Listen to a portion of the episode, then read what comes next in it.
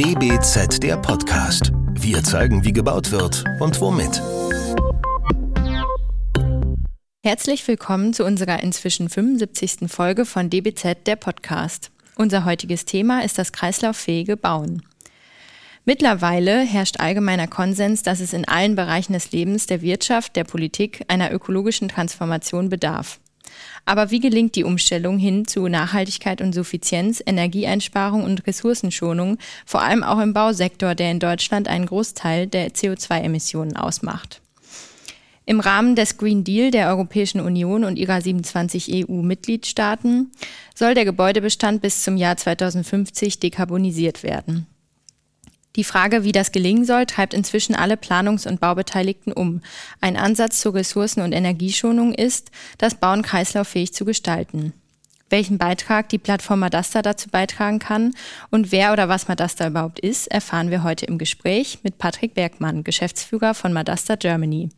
Mit dabei ist außerdem Albert Achammer, Geschäftsführer des integralen Planungsbüros ATP Architekten Ingenieure Hamburg, einen Partner von Madasta.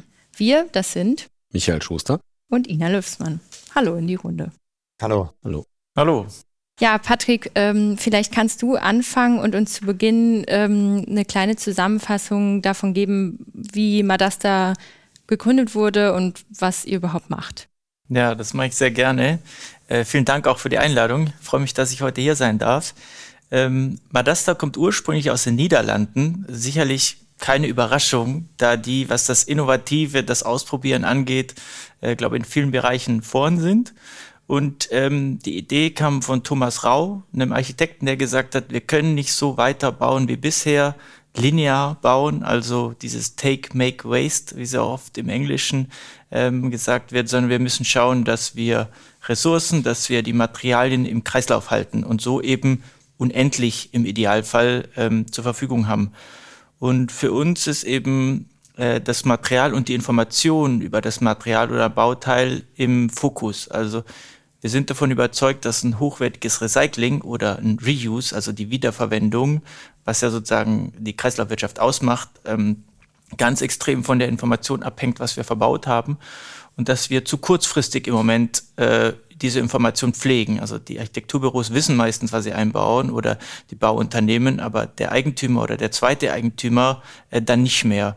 Und ähm, Madasta ist auch ein Kofferwort aus Material und Kataster, also im, im niederländischen Kadaster und da kommt dann auch das Madasta raus.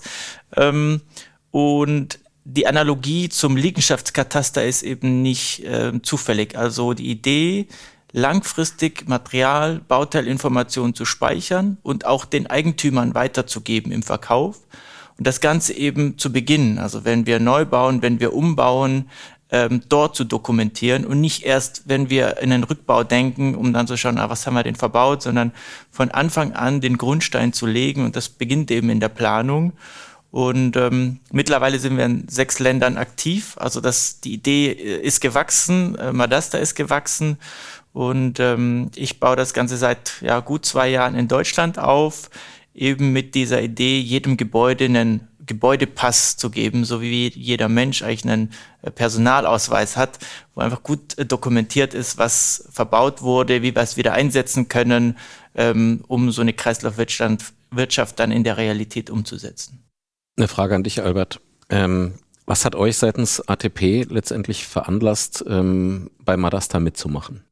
zweigespalten wahrscheinlich. Ne? Ähm, einerseits, äh, was der konkrete Auslöser war und andererseits, was ähm, unsere eigentlich schon äh, längere Ambition als, als Unternehmen war, uns mit dem Thema kreislauffähiges ähm, äh, Bauen auseinanderzusetzen.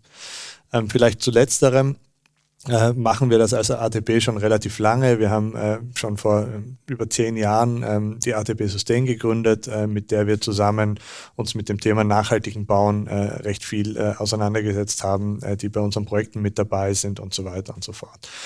Ähm, und im Zuge dessen ähm, hat sich auch ATP 2020 ähm, zusammen, als die, der EU Green Deal und die EU Taxonomie ähm, in Kraft kamen, beziehungsweise ähm, dann 2021 ist die Taxonomie in Kraft getreten, haben wir uns als ATP einen eigenen äh, ATP Green Deal auferlegt, ähm, weil wir das einfach als äh, eines der wichtigsten Themen der Zukunft ähm, für uns erkannt haben und gesagt haben, wir wollen ähm, unsere Welt äh, mit unseren Gebäuden besser machen und das können wir nur, indem wir auf diese Fragen ähm, von nachhaltigem Bauen, von CO2-Ausstoß, von ähm, Erderwärmung reagieren. Ähm, das ist die ganze ähm, Geschichte, wieso, wo unsere Grundmotivation als ATP herkommt.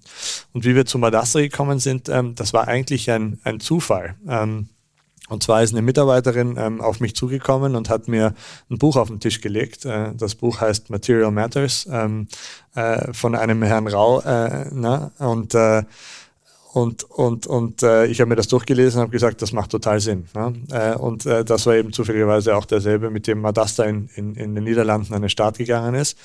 Und habe dann kurzerhand äh, dem Patrick Bergmann einfach eine E-Mail geschickt und habe gesagt, ähm, äh, wir sind ATP, wir machen dies und das und wir würden gerne mitmachen äh, mit dem, was, was ihr hier vorhabt. Und äh, ich glaube, äh, einen Tag später kam eine E-Mail zurück und hat gesagt, äh, super, wunderbar, wir sind gerade dabei, das in Deutschland auszurollen und suchen nach, äh, äh nach Partnern, die das mit uns machen wollen. Und so ist dann eigentlich äh, äh diese Partnerschaft losgegangen. Wenn ich dort einhaken darf, äh, und das ist eben ganz interessant bei Madasta, wir suchen in jedem Land Kennedys, falls dieser Begriff, äh, Begriff irgendwo mal auftaucht. Also in jedem Land starten wir mit 33 Vorreitern wir, wir nennen die Kennedys wie John F. Kennedy damals äh, in der Mondansprache und sagen, die Unternehmen, die Partner, die dort starten mit uns, die haben den ähnlichen Mut, eine ähnliche Vision wie der Prä Präsident damals. Äh, und ATP ist eben einer dieser Kennedys. Also das ist immer das, das erste Netzwerk sozusagen, das wir in einem Land starten, äh, ist so ein ganz besonderes. Auch das Bild der 33, die Wirbelsäule hat 33 Wirbel, also das ist das Rückgrat und mit denen äh, legen wir dann los weil das ist ja auch nicht zu unterschätzen. Das Thema Kreislaufwirtschaft ist komplex, Dokumentation ähm, hat viele Akteure, die dort beteiligt sind und ähm, deshalb starten wir eigentlich immer mit diesem Kennedy-Netzwerk, um das Ganze dann wirklich auch umzusetzen. Was heißt das denn, Partner zu sein oder Kennedy zu sein? Also was genau, wie genau funktioniert dieses Netzwerk? Wer hat welche Rollen? Das ist unterschiedlich, weil es sind zum Beispiel Hersteller in diesem Netzwerk, die Informationen zu ihren Bauteilen liefern. Was, äh, aus welchem Material besteht das Bauteil? Es sind sehr viele Planer eben und Planungsbüros ähm, in, äh, dort dabei, weil es dort um das Planen, um die Fügetechnik, um den Einbau geht. Und, das dürfen wir eben nicht vergessen, um digitale Modelle. Also am Ende bin ich auch überzeugt, Kreislaufwirtschaft funktioniert nur, wenn wir uns der Digitalisierung nähern. Also zumindest in Deutschland, andere Länder sind da vielleicht ein bisschen weiter. Äh, und das macht eben ATP auch gut. Also, dass wir wirklich konsequent BIM nutzen, Building Information Modeling. Ist ja so ein Wort, manche mögen es, manche äh, ja, verzweifeln immer, wenn sie das hören, aber das, ohne das geht's nicht. Weil wir über so viel Informationen sprechen, mit einem 2D-Papierplan kriegen wir das nicht verarbeitet und auch nicht langfristig. Und äh, ganz konkret hattest du gefragt, wie funktioniert das? Also die Planer laden dann ihre BIM-Modelle auf die Plattform für die Gebäudehalter, die Investoren, äh, dass die ihre Auswertung machen können. Wie, wie groß ist mein CO2-Fußabdruck? Wie viel zirkuläre Baustoffe habe ich eingesetzt? Also wenn ich das Ganze rückbaue oder abreiße, entsteht dann Abfall, ein riesen Schuttberg oder äh, ist das eigentlich Rohstoff, den ich wieder irgendwo einsetzen kann? Es geht aber auch über Banken, äh, weil wir auch über die Finanzierung sprechen. Also äh, ist vielleicht so ein zirkulär geplantes Gebäude mehr wert, weil es ein geringeres Risiko hat in Zukunft, einfach auf die, durch die Taxonomie, das hat man ja schon eben angesprochen, bis hin zum Rückbau, also diejenigen, die dann wieder kommen mit den Baggern, ähm, so auseinanderzubauen, so rückzubauen, dass es eben hochwertiges Material bleibt, dass es sortenrein getrennt wird, um dann wieder zu den Herstellern zu kommen, die das ja wieder in ihren Produkten zum Beispiel einsetzen können. Ich glaube, wenn ich hier einhaken darf, ähm, äh, auch zum Thema PIM, äh, wieso das manche lieben und manche hassen, ähm, das, oder hassen ist ein, ist ein starker Ausdruck, aber ihre Schwierigkeiten damit haben, liegt unter anderem auch daran, ähm, äh, dass die Definition, was BIM ist und was BIM kann, äh, für jeden eine andere ist. Ne? Und ich glaube, die große Herausforderung, die wir im, äh, beim Thema kreislauffähigen Bauen haben, ist dieses äh, ganzheitliche Betrachten von der ersten Ideenskizze, die vielleicht beim Architekten oder äh, bei einem Planer im Kopf entsteht, bis hin zu dem verbauten Produkt. Und diese Durchgängigkeit, die haben wir momentan in unseren Planungsprozessen nicht. Momentan haben wir eine, eine, eine Idee, das ist eine Skizze, das ist in äh, vielleicht eine Ideenform im Kopf. Das transferieren wir auf Pläne. Äh, die Pläne haben einen gewissen Informationsgehalt, äh, der aber nicht vollumfänglich ist. Äh, das wird wieder umgewandelt in ein Textdokument für eine Ausschreibung. Ähm, bis dahin wohlgemerkt alles generisch. Also wir wissen nicht, was das für ein Element ist. Äh, genau, wir haben nur beschrieben, welche Eigenschaften das haben soll, aber wir wissen nicht, ob das Hersteller A oder Hersteller B ist. Dann wird das vergeben, von einem gewissen Hersteller eingebaut sozusagen. Ne? Ähm, und, all, und diese ganze Kette ist eben nicht durchgängig. Und in jedem Übersetzungsschritt äh, haben wir sozusagen eine Möglichkeit, wo Information verloren geht. Und das ist eigentlich das, was das BIM-Modell abbilden sollte. Und das ist dann auch diese Durchgängigkeit, die wir benötigen, um mit Madasta zusammen dann auch das darzustellen, was sozusagen die Idee in der Planung war, was das beinhaltet an Materialitäten und was dann auch tatsächlich im Gebäude drin steckt, dass ich das in Zukunft irgendwann dann auch wieder verwenden kann. Ne? Das heißt, Basis ist auf alle Fälle ein BIM-Modell. Oder gibt es auch andere Möglichkeiten, dass die Daten, die gegebenenfalls vorhanden sind, noch irgendwie mit einfließen können hm. in dieses Madaster? es gibt verschiedene Varianten, aber BIM ist uns eigentlich immer am liebsten. Zum einen, weil wir sehr viel Information dort äh, anreichern können. Also in so einem guten BIM-Modell steckt sehr viel Information drin, sehr viel Tiefe.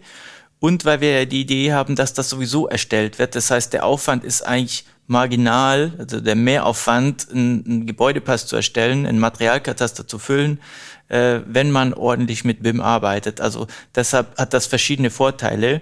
Ähm, jetzt ist aber so, das Thema Bestand werden wir bestimmt auch noch besprechen. Dort gibt es diese Pläne nicht. Und auch Deutschland muss man sagen, es kann noch nicht jedes Architekturbüro 3D-Pläne abliefern, die auch noch Attribute beinhalten. Und daher gibt es die gute alte Excel. Da haben die Niederländer an uns vielleicht schon ein bisschen vorausgedacht. Ähm, also es ist eine Art Bauteilkatalog, wie wir ihn auch jetzt schon kennen. Verschiedene Zeilen, in denen einzelne Bauteile beschrieben sind. Und es gibt aber auch noch Schnittstellen, die direkt von einem ERP oder einem anderen Programm äh, von Bauunternehmen zum Beispiel mit, mit der Plattform verknüpft werden. Das heißt, dort findet gar kein Export, Import mehr statt, sondern die Systeme sprechen direkt miteinander. Das ist aber eher noch der, die Ausnahme, das muss man auch sagen. Ich glaube, da könnte man sogar, ähm, das ist noch nicht äh, ähm, äh, der Standard, aber man könnte da natürlich noch weiterdenken und sich überlegen, ähm, es gibt diverse Sachen, wo ich mit AI, äh, mit äh, Artificial Intelligence, mit Generative Design ähm, mir sozusagen aus Bestandsdokumenten, die vielleicht nicht ein BIM-Modell sind, automatisierte Digitalisierungen erschaffen kann. Ne? Äh, da sprechen wir aber ein bisschen über die Zukunft. Ich glaube, was Patrick vorher gerade angerissen hat, ist das Thema Bestand. Ne? Was machen wir da? Da haben wir keine BIM-Modelle und äh, 90, 95 Prozent unserer Umwelt ist gebaut. Ne? Äh, und damit so eine Materialkataster, wie man das da wirklich ähm, äh, aussagekräftig wird, möchten wir natürlich mehr erfassen als nur das, was wir jedes Jahr neu bauen. Und ich glaube, wenn wir uns den Bestand anschauen, dann haben wir eigentlich zwei, äh, zwei äh, Sparten. Die eine ist sozusagen der, das Refurbishment, das ist der Bestand, den wir direkt anfassen in näherer Zukunft, weil wir den eben umbauen, erweitern, äh, wie auch immer. Ähm, da kommt, da gibt es zwei Sachen. Entweder ich mache eine digitale Bestandsaufnahme, dann habe ich relativ schnell ein BIM-Modell oder ich äh, erfasse halt die analogen Daten, die es bis jetzt gibt äh, äh und, und baue mir daraus ein BIM-Modell. Aber sobald ich das Ding anfasse, macht Sinn, das zu digitalisieren.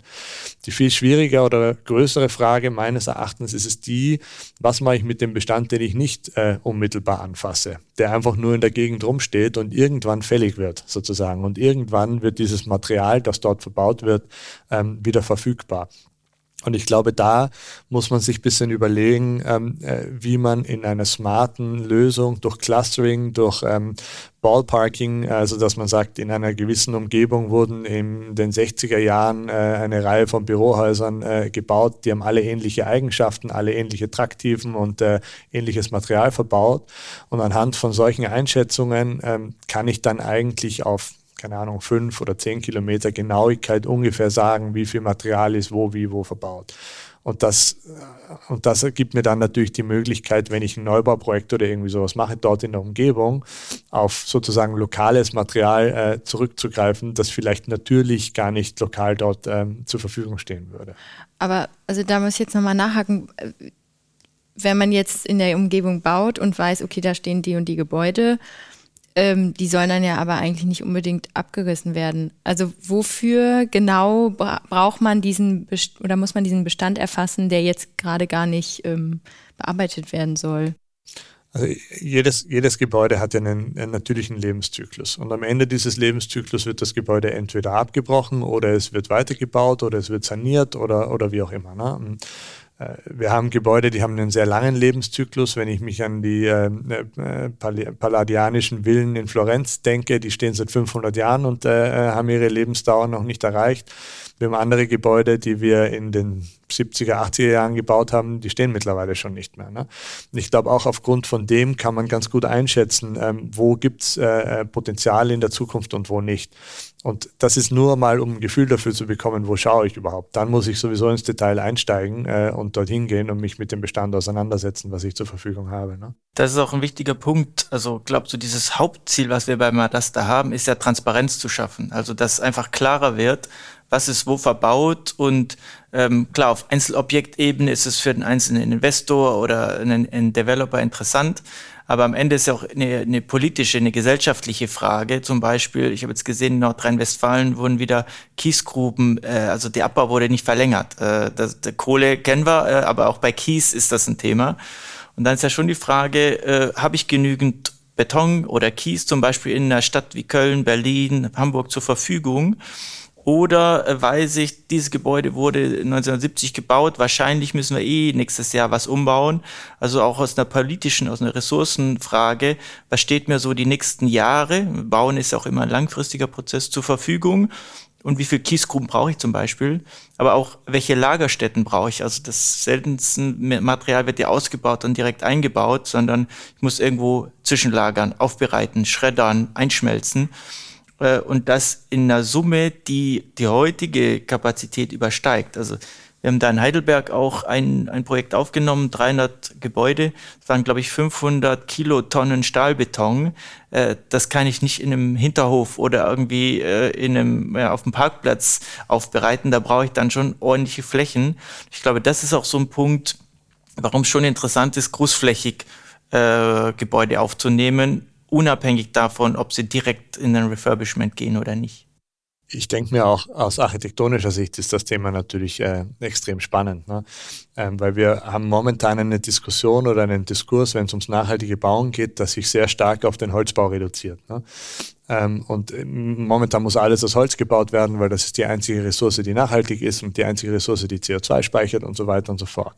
Würde das jetzt für das Stadtbild, und wir haben unser Büro ja, ähm, äh, oder eines unserer Büros in Hamburg, das ich gerade führe, würde das für das Hamburger Stadtbild bedeuten, dass die Hamburger Stadt der Zukunft nur noch Holzfassaden äh, hat, weil es total verböhnt ist, in Klinker zu bauen? Oder kann ich eben durchaus äh, sagen, äh, wir haben ein äh, lokales Ressourcenlager, nämlich die Stadt selbst, äh, und ich kann diese Dinge wieder verwerten und damit auch eine gewisse Identität beibehalten? Das finde ich eigentlich äh, aus architektonischer Sicht ein, ein sehr spannendes, sehr spannenden Aspekt von der Geschichte. Aber jetzt bei ATP, wie viele kann man das schon sagen, wie viele der Gebäude, die ihr aktuell plant, die, die ihr schon in, in dem zirkulären Denken plant? Ja, also ich glaube, da muss man auch ähm, ehrlich sein. Ähm, diese sind immer noch in der, in der Minderzahl. Ähm, also es, seit dieser, seitdem die EU-Taxonomie wirklich ähm, aktiv ist, also ich glaube äh, ähm, äh, Mitte 2021, ähm, ist die Nachfrage danach enorm ähm, das ist auf jeden Fall klar. Wir prüfen das mittlerweile in jedem Projekt quasi. also entweder, weil wir es dem Bauherrn vorschlagen oder weil es äh, die Bauherren von sich aus verlangen. Äh, dass es aber tatsächlich zur Umsetzung kommt, das bedarf immer noch äh, einiges an Überzeugungsarbeit. Also wir haben mit Madasta zusammen jetzt die ersten Projekte, die wir die wir aufgegleist äh, haben. Ne?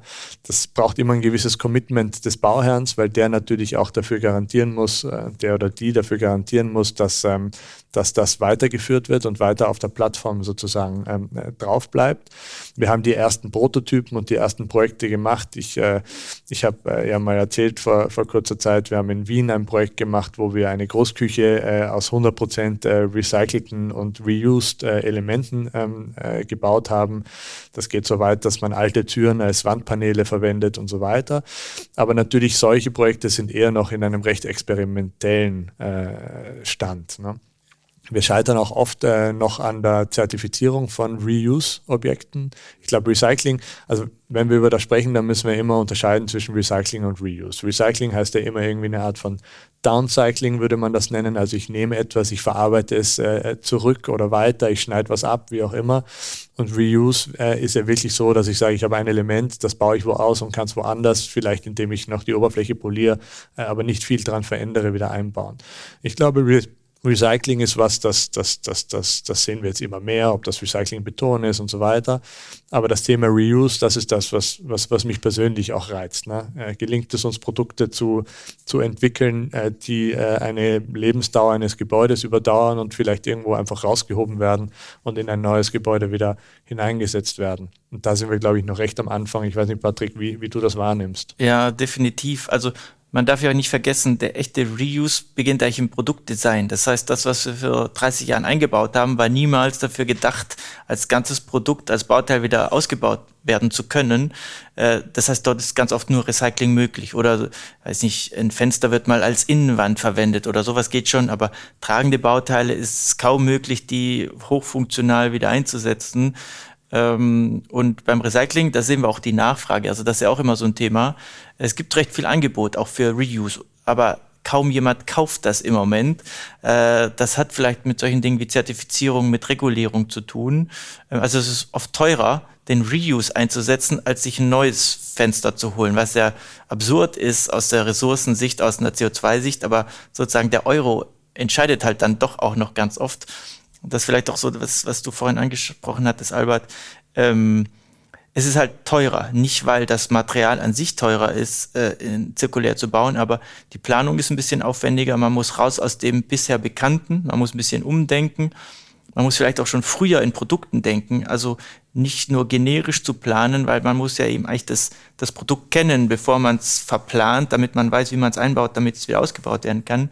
Äh, Zertifizierung hast du angesprochen, die ganze Normung ist da noch nicht ausgelegt. Also ich würde sagen, der Planungsprozess ist im Moment noch ein bisschen teurer, deshalb braucht es auch dieses Commitment aber das ist jetzt nicht per se teurer. Das ist mir auch nochmal wichtig. Zirkuläres Bauen wird in Zukunft der Standard und wird dann genauso teuer oder günstig sein wie heute das konventionelle.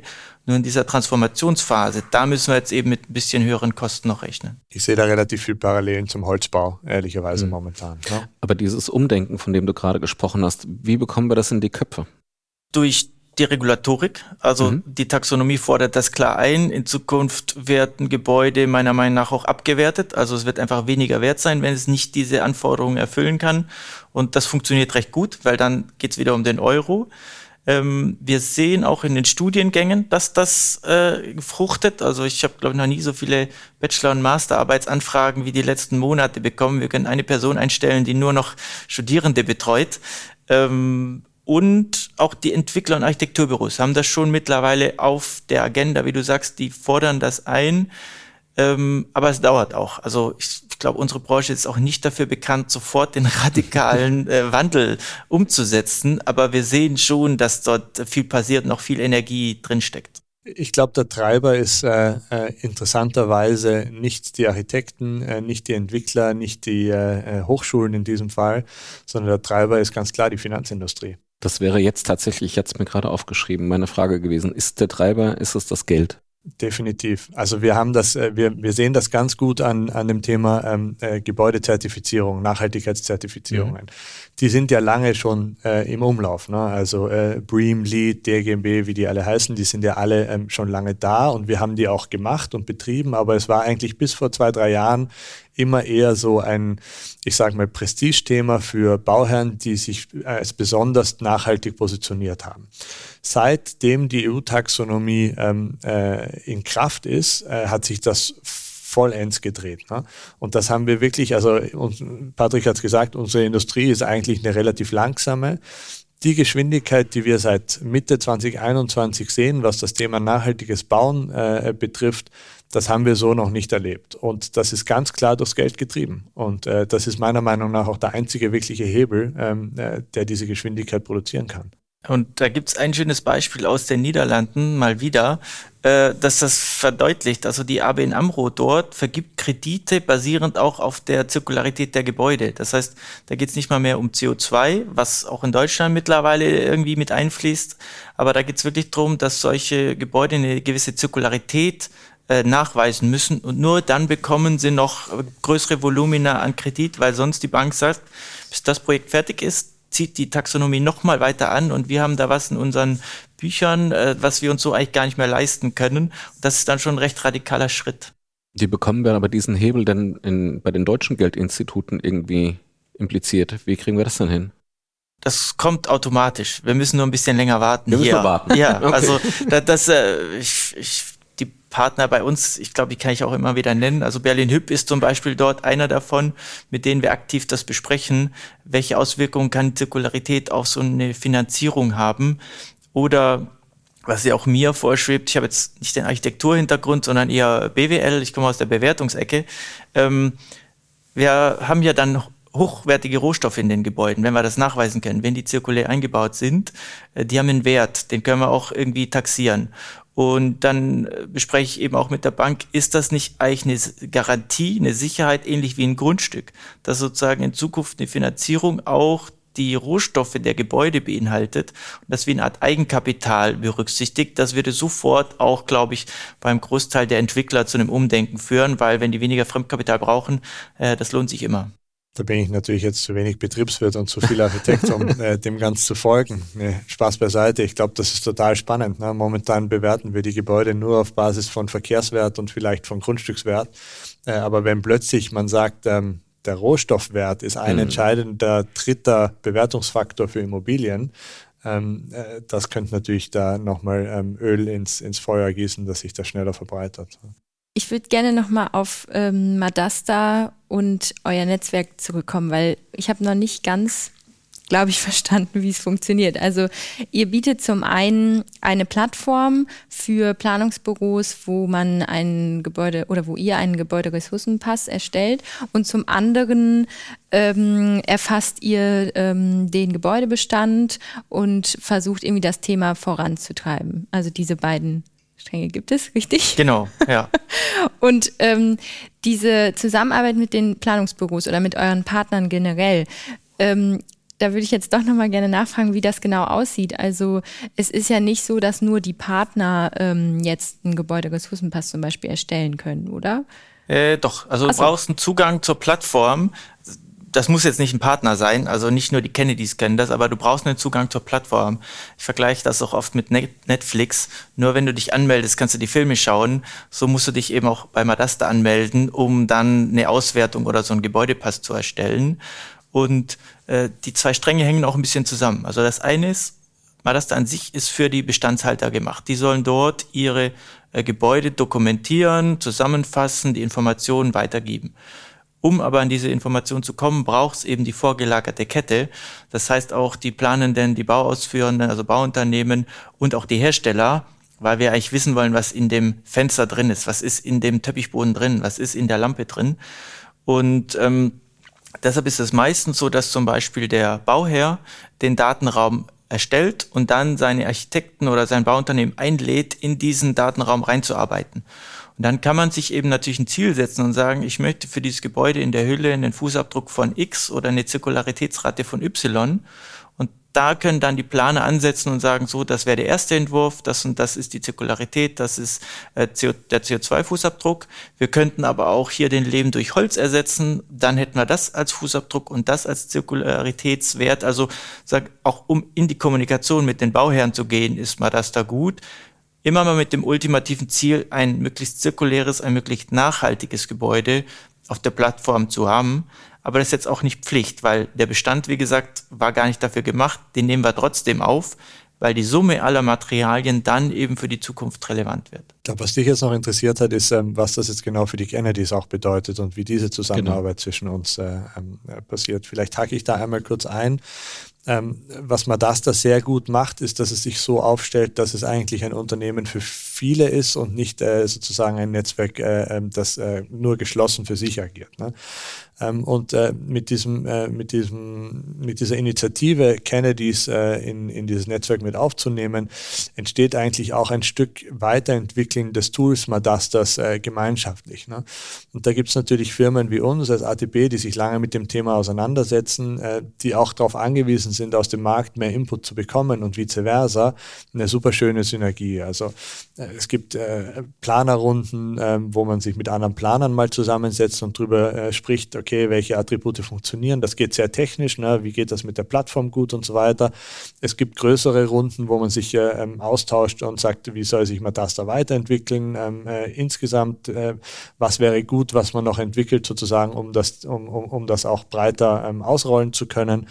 Ähm, und ich glaube eben, wie vorher gesagt, äh, die schöne Sache daran ist es, dass da auch äh, diese Kennedys mit, mitarbeiten können, mitentwickeln können, wir auch unsere ähm, RD-Ressourcen sozusagen mit einbringen können in das, äh, in das Geschehen. Und ähm, vielleicht auch, wir haben uns auch bewusst für eine Stiftungsform entschieden. Also Madasta gehört einer gemeinnützigen Stiftung, um eben bewusst rauszugehen aus diesem rein kommerziellen Bereich und zu sagen, äh, hier sind auch eure Daten sicher, uns ist der Profit nicht das oberste Maxim, sondern wir wollen wirklich dieses Materialkataster umsetzen und, und, und in die Breite bringen. Also es ist auch immer eine Plattform für die Masse.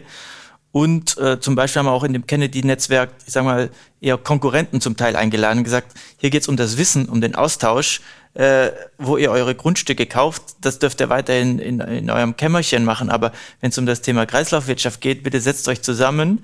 Wir dürfen nicht alle die einzelnen Fehler machen, sondern wir müssen da ganz schön schnell Fahrt aufnehmen. Also nicht wie bei der Energiewende 20 Jahre brauchen, bis die ersten Windräder kommen, sondern wenn wir wirklich die, dieses 1,5 Grad Ziel erreichen wollen, müssen wir dort Tempo aufnehmen. Und das hat sehr gut funktioniert in einer Branche, die ja doch eher kompetitiv unterwegs ist, dass wir wirklich die, die unterschiedlichsten Player zusammenbekommen haben. Und wie Albert sagt, das ist eher so ein bisschen auch wieder Aufsichtsrat, diese, diese Kennedys, die uns auch Input geben und ein bisschen äh, die Richtung weisen. Also wir sind keine Stiftung, äh, äh, kann ich noch schnell dazu sagen. Aber trotzdem sind wir fest davon überzeugt, dass wenn wir nicht jetzt anfangen, miteinander zu kollaborieren und uns auszutauschen und gemeinsam äh, das Ding vorwärts treiben und gemeinsam besser werden, dass wir diese Energiewende äh, nicht, nicht schaffen werden. Und äh, äh, ja, dann leiden wir alle drunter, davon hat niemand was. Aber jetzt ist ja ATP eines der größten europäischen Architektur- und Ingenieurbüros. Wie kann man es dann oder wie bekommt man es letztendlich hin, auch die kleineren Büros für die Plattform Madasta zu begeistern? Weil letztendlich, ich glaube, es hilft ja nicht, wenn es einzelne große Büros machen, sondern letztendlich ist es ja das Große und Ganze. Wenn das mitarbeitet, dann glaube ich, kommt man doch überhaupt erst an sein Ziel, oder?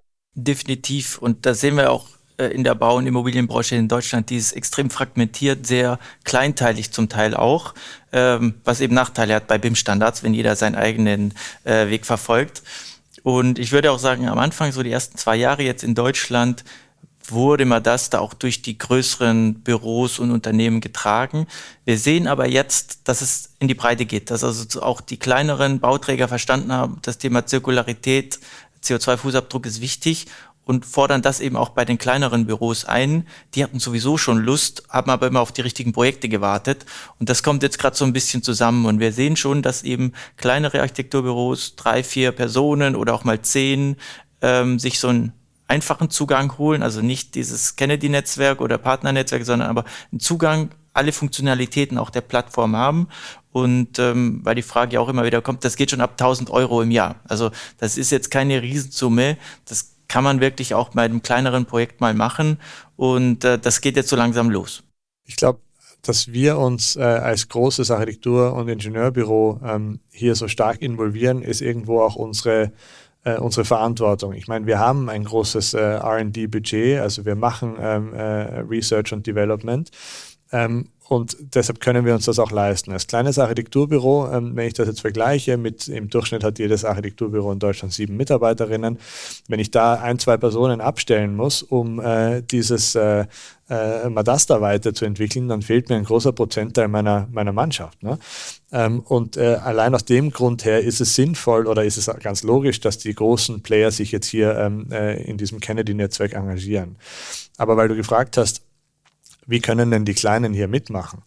Ähm, und das ist auch genau der Grund, warum wir uns als ATP bei Madasta engagieren und das nicht für uns selbst entwickeln. Ich meine, wir könnten ja auch eine kleine Truppe aufstellen und sagen, wir bauen jetzt den ATP-Materialkatasterstandard äh, auf. Ne? Ähm, das macht erstens keinen Sinn, weil obwohl wir so groß sind, wir äh, in diesem fragmentierten Markt dann doch einen relativ kleinen Marktanteil haben. Ähm, und es macht auch äh, in zweiter Linie keinen Sinn, weil wir dann nicht in dieses Kollaborativ kommen. Und gerade deshalb macht es ja Sinn, dass sich kleine Büros über so eine Stiftung, eine Organisation wie Madasta involvieren können. Die können sozusagen von dem, was wir an Input hier reinbringen, äh, profitieren. Ne? Äh, und, äh, und vielleicht kommt dann auch was zurück und wir werden alle gemeinsam dadurch äh, besser und treiben das voran. Das ist unsere Ambition hier. Äh, wir müssen leider schon langsam zum Ende kommen. Schade. ähm, ja, wir könnten wahrscheinlich noch ganz viel weitergehen. Es ist ja auch ein sehr komplexes Thema, aber ähm, da kann man ja durchaus im Gespräch bleiben. Deswegen noch eine letzte Frage. Wenn wir mal ähm, in die Zukunft blicken, so ähm, sagen wir so auf in 20 Jahren, ähm, werden denn dann noch Neubauten realisiert? Was meint ihr? Ich glaube schon. Also ich glaube, der per se ist der Neubau äh, nicht schlecht. Man sollte natürlich immer überlegen, ist es notwendig, was abzureißen, äh, welche Materialien verbaue ich und so. Also man müsste schon klug, zirkulär irgendwie so einen Neubau gestalten. Aber auch die Anforderungen an Gebäude wandeln sich ja. Äh, und das ist ganz interessant, so als kleine letzte Anekdote. In den Niederlanden gibt es zum Teil auch Entwickler, die ein Projekt nur auf 30 Jahre auslegen, weil sie sagen, danach ist der Nutzen so anders, wir wissen das heute gar nicht, aber wir bauen alles zirkulär ein, sodass wir einfach die grüne Wiese wieder hinterlassen und woanders einen Neubau mit dem dann ähm, geforderten Nutzen eigentlich aufbauen können. Deshalb ist die Frage, glaube ich, nicht Bestand oder Neubau, sondern das schon schlau umzusetzen und die Ressourcen so äh, intelligent einzusetzen, dass eben ja, der, der Klimawandel nicht fortschreitet. Und ich glaube auch ganz ohne Neubau, das, das äh, kann man sich schwer vorstellen. Das ist, glaube ich, äh, gerade das äh, ähm, wesentliche Stichwort gesagt, ähm, intelligent. Ich glaube, der Neubau wird intelligenter. Äh, ich glaube, das, was wir uns die letzten äh, Jahrzehnte geleistet haben, war nicht sehr intelligent. Ne? Tabula rasa und ähm, Schema F wieder hochziehen. Ich glaube, das können wir uns in Zukunft nicht mehr erlauben. Und ich glaube, aus dem Grund brauchen wir auch mehr Denkpower. Und da mache ich jetzt Werbung in eigener Sache für die Planer. Ähm, wenn ich intelligenter bauen muss und wenn ich ähm, äh, mit äh, schwierigeren und komplexeren äh, Bedingungen zu tun habe, dann muss ich mir anfangs ein bisschen mehr Gedanken dazu machen, wie ich das Ding bewältige, damit ich es am Ende dann äh, gut über die Bühne bekomme. Und ich glaube, da kommt das Thema zirkuläres Bauen äh, wie gerufen äh, dazu. Das war ja schon fast ein schönes Schlusswort. ja, wunderbar. Das nehme ich doch jetzt zum Anlass und äh, wir beenden quasi unser Gespräch. Damit endet diese Folge von DBZ, der Podcast. An alle Beteiligten hier im Raum vielen Dank für das sehr angenehme Gespräch. Das war DBZ, der Podcast. Wir zeigen, wie gebaut wird und womit. In dieser Folge haben wir uns mit Patrick Bergmann, Geschäftsführer von Madasta Germany und Albert Achamer, Geschäftsführer von ATP Hamburg, über das Thema kreislauffähiges Bauen unterhalten. Im Mai widmen wir dem Thema kreislauffähigen Bauen eine ganze Ausgabe des DBZ-Magazins. Unser Podcast wird wie immer von unserem Tonmeister Lynn Meisenberg abgemischt. Und wir sagen an dieser Stelle Tschüss und bis zum nächsten Mal. Tschüss, vielen Dank. Wiedersehen. Ciao. Danke sehr. Tschüss.